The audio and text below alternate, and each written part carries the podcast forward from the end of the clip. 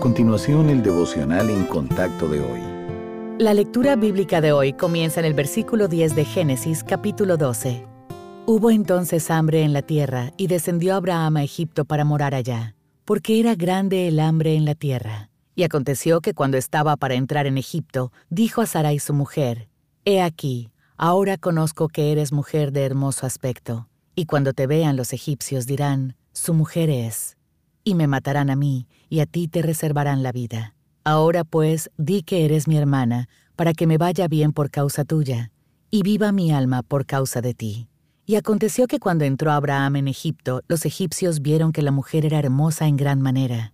También la vieron los príncipes de Faraón, y la alabaron delante de él.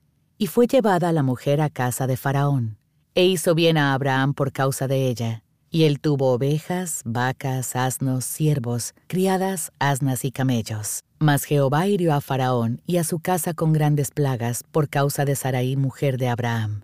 Entonces Faraón llamó a Abraham y le dijo, ¿Qué es esto que has hecho conmigo?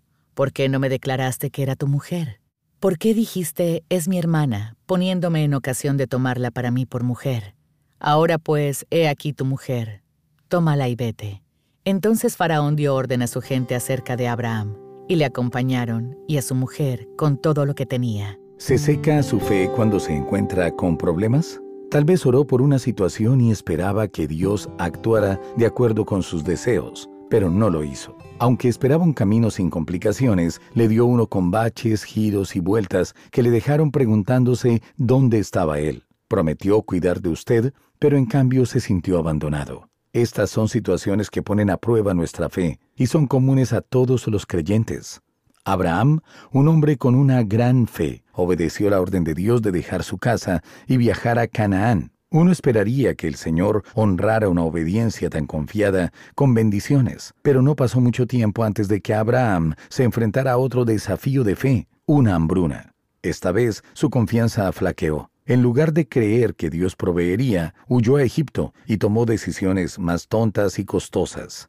La próxima vez que usted se sienta tentado a pensar que Dios le ha fallado, recuerde que los problemas son uno de los medios que Él utiliza para fortalecer su fe en Él. Cuando las circunstancias parezcan indicar que a Él no le importa, manténgase firme en las verdades de las Sagradas Escrituras y fije sus ojos en el Señor, quien siempre es fiel.